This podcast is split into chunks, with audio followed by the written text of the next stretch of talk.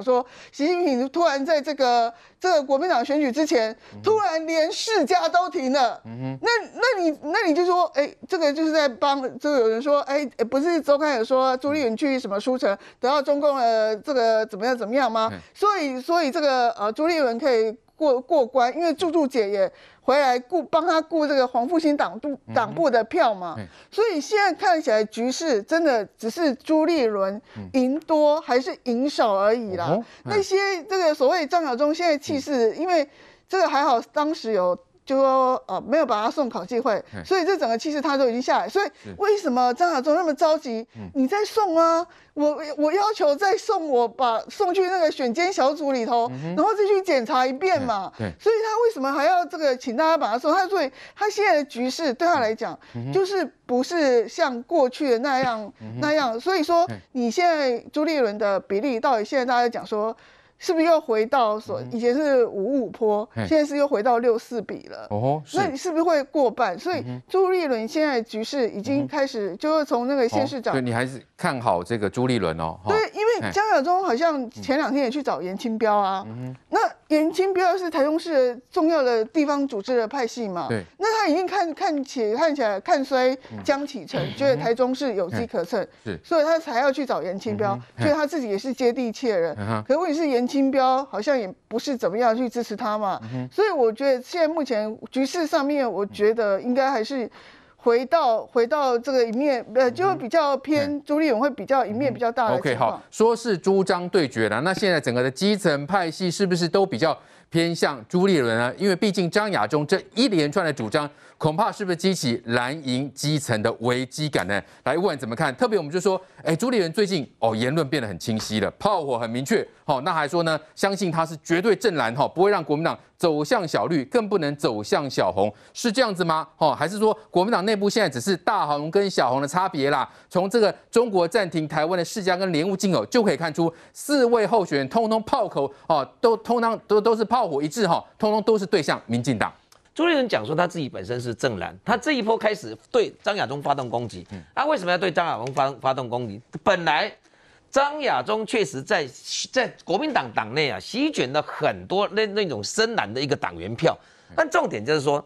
这几个人全部都不老实。你比如说张亚中，以他个人来看的话，我们去看他这一段这一段时间来竞选中国国民党党主席，他的言论反而是很忠于他自己过去的主张哦。他确实是一个深蓝，他确实是主张统，他到底是不是红？那，这个这个朱立伦是把他定位定位成叫做红，但重点是说，站在张亚中的立场，他如果可以反将朱立伦一军的话，可能这场选举会更好看。为什么？这那个张亚中他主张的就是说，只要他当选的话，他要去签一个啊叫做和平的一个备忘录回来。其实他谈的就是在谈和平协议。对，他也可以去问问朱立伦呐、啊。你朱立伦现在讲说，哎呦，叫恐怖哟。那你你朱立伦，你主张的就是一个九二共识，还是一个中国啊？国跟国之间签了一个叫做就签订的东西叫做条约。那一个交战团体在一个国家里面，你说中国跟台湾，如果他们认成是一个一个国家的话。签的当然就是一个协议啊，协议。但重点是说，谁跟你老公为了停战跟你签签一个协议，那变成说我们是一中。可是我看最近的一个演变里面呢、啊，不管是朱立伦，不管是江启臣，他们中国国民党的党员现在在大反弹啊。他说是啊。你们就是现在打不赢张亚中啊，就把他说是红啊，就把他说成他是统啊。可是他的立场，人家张亚中可是很一致啊。但重点是给你朱立伦机会，给你张呃江启臣机会，你们到最后每一次的选举全部都等于打输了。所以现在国民党里面的很人很多人都在反弹说，说你两个都无路用呢。那一个一个遐少年兼博输，啊，另外一个朱立伦你嘛博输，啊，恁这块的都连民进党都不好。所以你看他这一波，他们在竞选的期间里面，大家火花四射，在旁边看到人一定很爽。谁？你看张亚中为什么上来就炮打民主进步党？这四个候选人好玩得很，你知道吗？连台东的世家是做那个嘿国民党你敢接警呢？对，拎得接警，然后结果中国就莫名其妙说，哎，从这个九月十号开始，你这个台湾的世家跟莲雾，哎，全部都不能进口到中国大陆去了。对。第一时间你看到的就是我们屏东，哎，屏东连雾我们占了七成啊，我就跳出来开始，我们就开始有话讲了。台东的国民党执政，无你朱立伦啊，是你张亚中啊，是你江启臣啊，是你另外其他什么人要选的人，你嘛甲啊，中国甲交两句啊，讲你怎么可以这个样子？全部都没有，批判的反而是说，你看这个就是因为台湾你去抗中，蔡英文你去抗中，所以搞到最后中国生气了。他们在表达的就是说，这四个候选人表达的就是说，中国生气了，所以台湾的农产品不能到中国大陆去。对，可是。太可惜的一个地方，他们应该借这个机会，其实要选党主席人，要把一个党带到什么地方去？对，应该讲清楚。如果以张亚中一直炮打蔡英文，炮打民进党，他声势真的上来，哎，到最后如果张亚中压下去了，国民党这场选完以后，我可开心的很呢。那你们就到最后等着分裂啊！现在骂民进党骂谁骂的最大声啊？人家柯批骂的最大声啊！现在基本上只要踹民进党的，踹到最后，那些深蓝的就靠到哪一个地方去？张亚中怎么上来的？就是这股防务心，这股深蓝，他们认为说朱立伦你不罗英啊，你江启臣弄卡黑，碰到蔡英文的时候连骂都骂的不好听，人家柯批骂的多好多好听啊！本来民众党你注意把它看，本来是只有四成是蓝呢，现在的民众党是。夭寿哎，有没有切线啊？全部拢总拿，哎，国民党你根本在那死哇，所以我都反而会觉得就继续打吧，嗯哼因为他们没有办法去论述一个党的价值。对，民进党的价值我们就很明确。国民党一直强调我们说，哎呦，你那种独了独了独啊，是啊，任何人当总统，本来台湾的一个主权就是要独立啊，哪怕你的名字叫中华民国啊，对，国家元首本来就是要这样来主张，一个执政党本来就要这样主张。那你觉得国民党现在是是大红跟小红的差别吗？嗯，还是大蓝小蓝？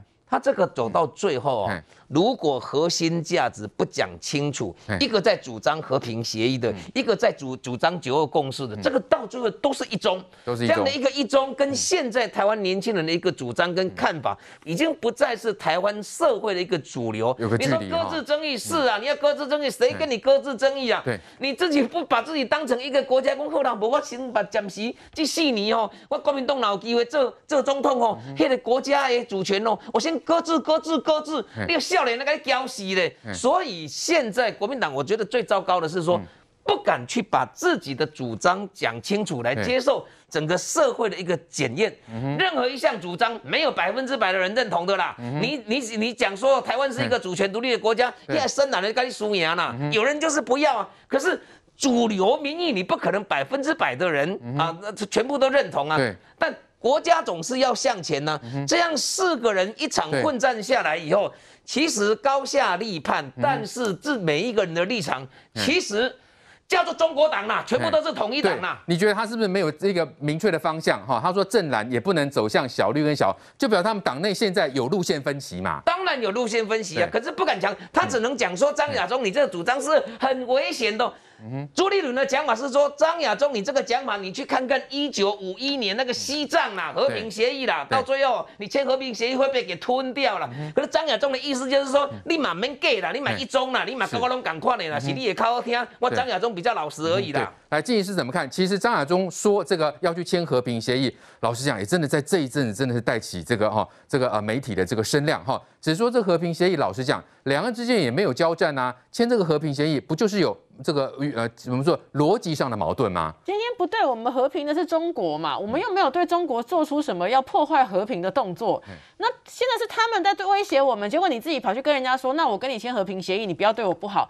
问题是明明是人家现在就是在对你不好啊。其实我要讲回来了，我觉得国民党这一次是一个他们过去的言论跟主张的反噬。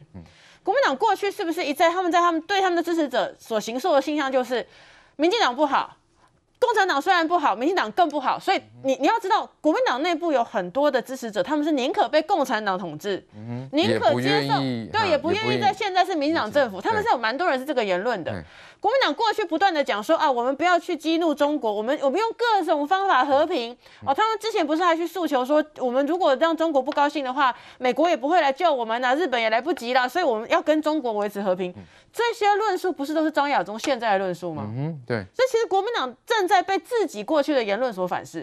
张亚中我还蛮敬佩他，就是说，我觉得他他是把他们过去一再的一贯的逻辑都讲得很清楚，只是他讲得非常清楚，非常清楚到国民党过去。用模糊路线来安抚台湾民众，这件事情被揭开了。所以你看，包含说，不论是罗志祥也好，然后国民党的好多的他们现在在地的这个所谓议员也好，都会觉得说，哎，张亚中当选之后，他讲那么白，我们怎么选举？对啊，你有没有发现一件事？因为他讲很白，说你们不能选举。你们以前为什么可以在得到这些包含有所谓政权或者是支持？因为你讲的模模糊糊、不清不楚。对啊，一下又是一下讲九二共识，一下又说呃那个九二共识是你的，你跟中国之间，中国没有统一我们。国民党，你讲清楚一件事情，你接不接受跟中国的统一嘛？他他敢不敢讲嘛？对，就我的了解，国民党内部还是认为是我们会我们会统一，只是是我们统一他们。嗯，那今天其实张亚中讲的言论跟国民党过去一贯的态度都一样哦。其实我觉得接下来要看一件事啊，刚刚大家都讲说，国民党接下来他的组织动员会能够让朱立伦当选。嗯。这个很有趣，这代表什么？代表国民党内部正在做所谓的党内民主，但是国民党的党内民主，它并没有反映出国民党支持者的直接民主哦。因为我昨天上去那个罗志祥议员的那个那个他的那个粉粉砖下面看哦。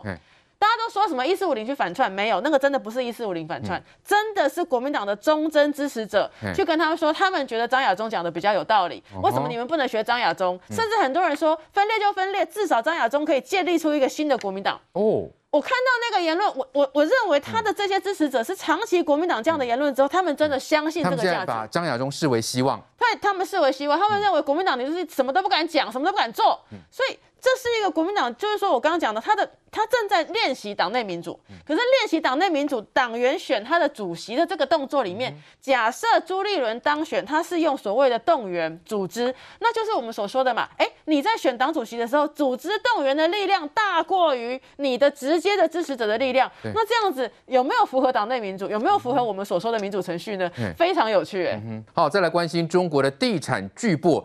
恒大集团爆发财务风暴，我们看到这个呃恒大集团到底它的规模有多大呢？好，它在全国有超过一千三百处的建案哦，它还有电动车、足球，还有保险等产业，但现在面临一个危机，就是呢它的负债超过三千亿美金哦，这个数字简直是天文数字，要请教宽哥了。是，这对于中国来讲影响到底有多大嘞？对中国的影响一定非常大哦，但是我看到恒大，我就心中无比的唏嘘。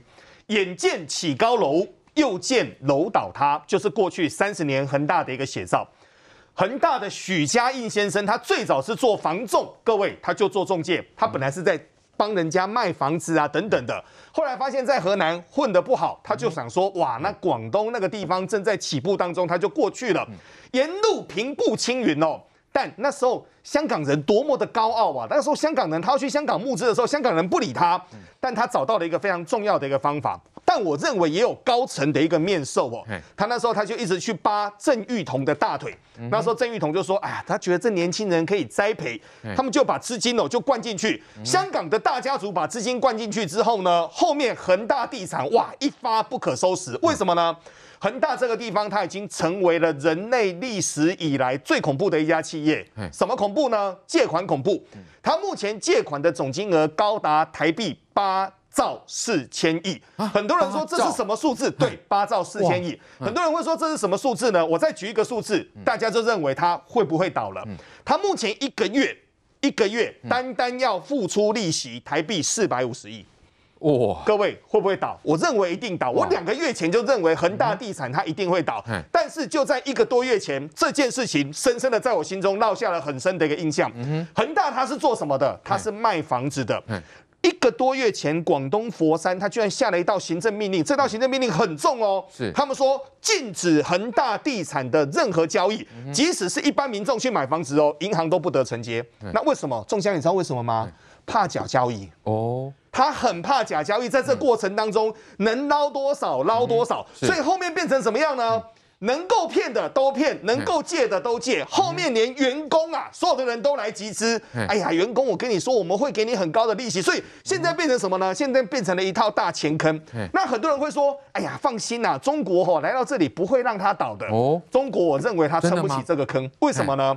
恒大它目前这个结构比雷曼兄弟还要更大。那我问各位一件事情：中国的经济结构有美国的大吗？嗯哼，所以这当中各位就可以晓得哦，后面的情况会怎么样？那当然后续很多的事情会来说，但我要跟各位谈一件事情。现在这件事情在昨天正式成为噩梦了，为什么呢？牵连到国际股市。先来说了，很多人会说奇怪了，恒大借钱关国际什么事呢？恒大目前借那么多钱都在国际市场借，所以它有高收益债。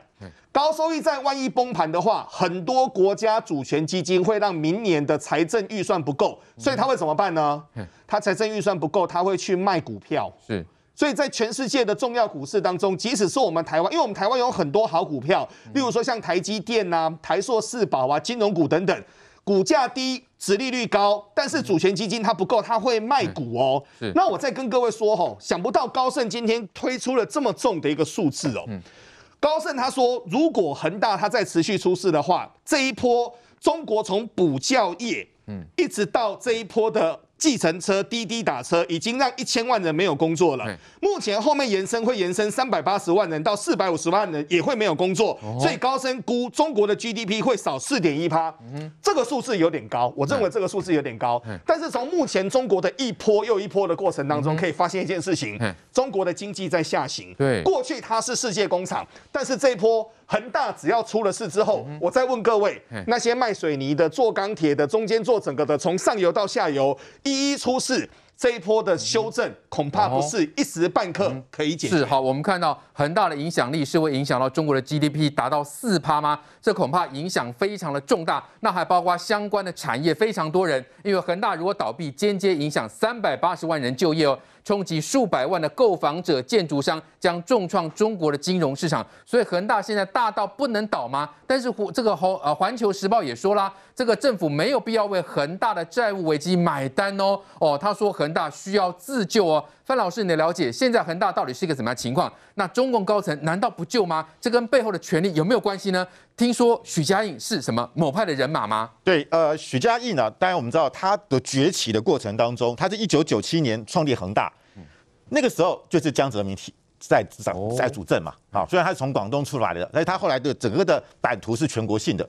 那他除了这个建筑之外，他后来又发展这个像能源汽车、像这个旅游、像体育、像金融、像养老事业。都包含在他这个多元性的，其中他的一个体育呢，它有一个足球队叫做恒大淘宝足球俱乐部，是二零一四年成立的。这个淘宝是谁？淘宝就是马云嘛。对，马云是跟谁？跟江泽民、江江系。马云的崛起也是跟江泽民时期。等于说他跟马云站在一起，就变成说，似乎这个许家印呢，他是跟江系是有关的。他可以说是政商。哦，可以说过去是非常这个政商两边都如意啊。据说他这两天搭了私人飞机到北京去，想要求见习近平，哦，希望给他援助。可是以他跟江西的关系是不太可能的啊，所以我觉得就是让他倒。习近平更不想救，不想救他啊。他在二零一六年还被这个财富杂志被选为八五对五百强的这个这个富富人，就过去是不可一世啊。还有人。把他的这个生活哇，说他的管家有很多很多这个这个啊，他在去去国外去要去哪里开会，他坐飞机要什么特别安排，到饭店去连那个水都要喝自己公司生产的水哦，从中国带过去，他不喝其他饭店的水，所以说就他的甚至他就很多他他跟这个很多的动漫啊、电影啊、唱片啊这个产业也有关系。哇。那我们看到最近就是为什么啊，包含啊很多艺人被被被这个啊这个要求讨那个缴缴税，也跟这些有关，因为中国的很多演艺世界跟这个曾庆红家族是有关的。那曾庆红又是习近平啊，又是江泽民时期的国家副主席，是，所以曾江呃这个江曾系统，就江泽民加曾庆红呢，在上海帮呢是一个横跨这个所谓演艺界非常重要的，所以赵薇非常大，为什么也被抓？因为赵薇也跟这个呃马马云有关嘛，所以我们刚刚讲过。那淘宝这个足球队跟马云有关，那又又牵扯在一起哈。那我们必须要讲，就是说现现在的情况，他除了就是说很多买他的房子的这个买买买家，现在因为房子都盖不下去了，他们的贷款还要还哦，所以就变成说他的受害者除了这个所谓的恒大地产的员工之外，还有很多是。买恒大的这个地产的这个消费者，他们现在买的房子有的还没交屋啊，怎么办呢？就变烂尾楼了。那他们的他们的贷款还要继续缴，所以很多人被迫破产了。然后接下来就是跟恒大地产相关的这些上中下游产业，包含你的原料商，包含你的钢筋、你的水泥，这些厂商可能过去的债都要不回来了。嗯。你你告诉跟我，你跟我进那么多货，结果你款还没给我，对。现在拍拍屁股就走了。嗯，啊，然后再再来就是很多的这些工人啊，这个这个建筑工人也没工作了，对，所以这是一连串的，然后还所以为什么我们看到现在每天都有人到恒大地产去要钱，对，因为到而且很多。期了嘛，他要兑现啊呐。而且很多人是买的是恒大的一些他的一些所谓的一些像一些消消费的一些股票，或者是一些金融商品金融商品投资的东西。对我买了半天，现在也也变成废纸啦。所以这是一个非常巨大的一个影响。那为什么习近平不愿意不愿意救？当然我们刚才讲政治因素。老师，习习近平会不会陷入两难呐、到底要救还是不救？因为你不救的话，这倒成一片，冲击非常大。可但对习近平来讲，他不在乎。哦，不在乎因为他他要用这个方式来立威，就是你们都说恒大是大到不能倒嘿，你们都说它背后的政商关系很绵密，我就让它倒。哦，倒完之后，我我这这个东西这个倒了之后，我再去整肃别的企业，就哦就一一的收归为国有。我们看到就是说，像恒大如果有些还值钱的东西，就变成国有了嘛，就变成我习近平的嘛。哦所以你但是你也看到恒大这个现象，就代表这中国的一个缩影。一个公司没有监督制衡，它就是到最后就是整个就呃腐败下去了嗯。所以你看到恒大过去大到不可一世，可那是个警讯，就跟今天的中国一样啊。今天中国看起来很强大，它真的强大吗？它整个的国家是没有监督机制的，它没有反对党，它没有媒体监督，任何的水不流动，它就会腐，它腐臭。是那恒大的现象就是中国现象。哇你看这个阿里巴巴一下子捐一千亿人民币，嗯，然后马腾讯一下捐五百亿，再捐五百一千亿，哎、嗯这基基本上你腾讯不，你几乎不让你不用赚钱了嗯，一千亿就就是你的营收了嘛嗯。那一个公司如果不经过董事会的同意就捐一千亿，这个公司太可怕了吧？对所以你没有一个我们说任何的现在的公司治理一定要有监督机制，你才不会形成内部决策的错误嗯。因为所以我们看到就是说，现在中国习近平对他来讲，叫你阿里巴巴捐款，叫你腾讯捐款，然后恒地恒恒恒大。我基本上收归国有嗯，那目的是什么？我认我认为中国现在就是让企业界没有人外以后没有外商敢去投资了，因为你这样子只要一纸命令，我要你捐款就捐款。我问你，现在连台商都要捐款呢？对现在连台商的企业台台台企联现在也要也要也要募资啊，因为你不募资你活不下去。可是这个的确会让外资我对中国更加的裹足不前嗯。那中国现在变得要怎么样？回到毛泽东时代，就整个的这个闭关锁国了啊。那对习近平来讲。我我现在就把这些钱全部的这些收收罗，现在现在是找这个买阿里巴巴、腾讯这种国际型的企业，我先把你收刮了，嗯再来就找什么省级的嘛，嗯各个省的投。可是范老师，因为他这个恒大借钱借借到真的是天文数字，这个难道不会引发银行的连锁倒闭吗？也就是说会引发金融危机。对，所以说很多人认为恒大可能会造成就是整个中国的金融的崩解。对，所以你看到就是包含香港的四大银行也不再对恒大提供贷款了。嗯所以香港这边我也把你整个的收起来了，银根收起来，伞给收起来了。是。那因为但是没办法，因为恒大借的钱太多了。哦，对，过去你恒大要跟银行借钱是非常容易的，嗯一般的老百姓要借钱很难。但是因为恒大背后有政商关系，是要怎么借就怎么借。所以如果恒大倒了之后，可能一连串的中国的金金融会面临到很大的风险。是所以在这个情况，习近平怎么办？就是从严治国嘛，解放军下去嘛。哦好，你你谁敢谁敢上上去？现在是还让你恒大这些人在这边这边闹啊！你再闹下去试试看，公安武警直接下去，啊，对，就就就直接镇压了国。家倒退呃，哎，再再不听话就机枪就扫射了，嗯那不在乎，因为什么？我只要把我的政权稳定住住就好了。哦我只要我九千万的中共党员还有饭吃就可以了。至于其他人，你们家公司倒了是你的事。所以这个统治方式就是什么？很像北韩的方式。嗯，金正恩北韩两千三百万人，他只要只要掌握他的人，他的五百万的这个所谓的他的党员，就就够了，还有军人就够了，好，还有住在首尔市的人就可以了，呃，住在这个平壤市的人就可以了，其他的农村你们饿死我也不在乎。哇，这就是一种北韩式的统治模式。我觉得习近平正在学北韩，就是要用这种方式。我只要我九千万党员，大家还可以继续再再吃喝二十年、三十年，到时候我下庄。习近平要做终身嘛，三十年后他已经八十几岁了，他不在乎，他只要够这些。这为什么我们看到现在不断的去跟民间收发收发这个这个。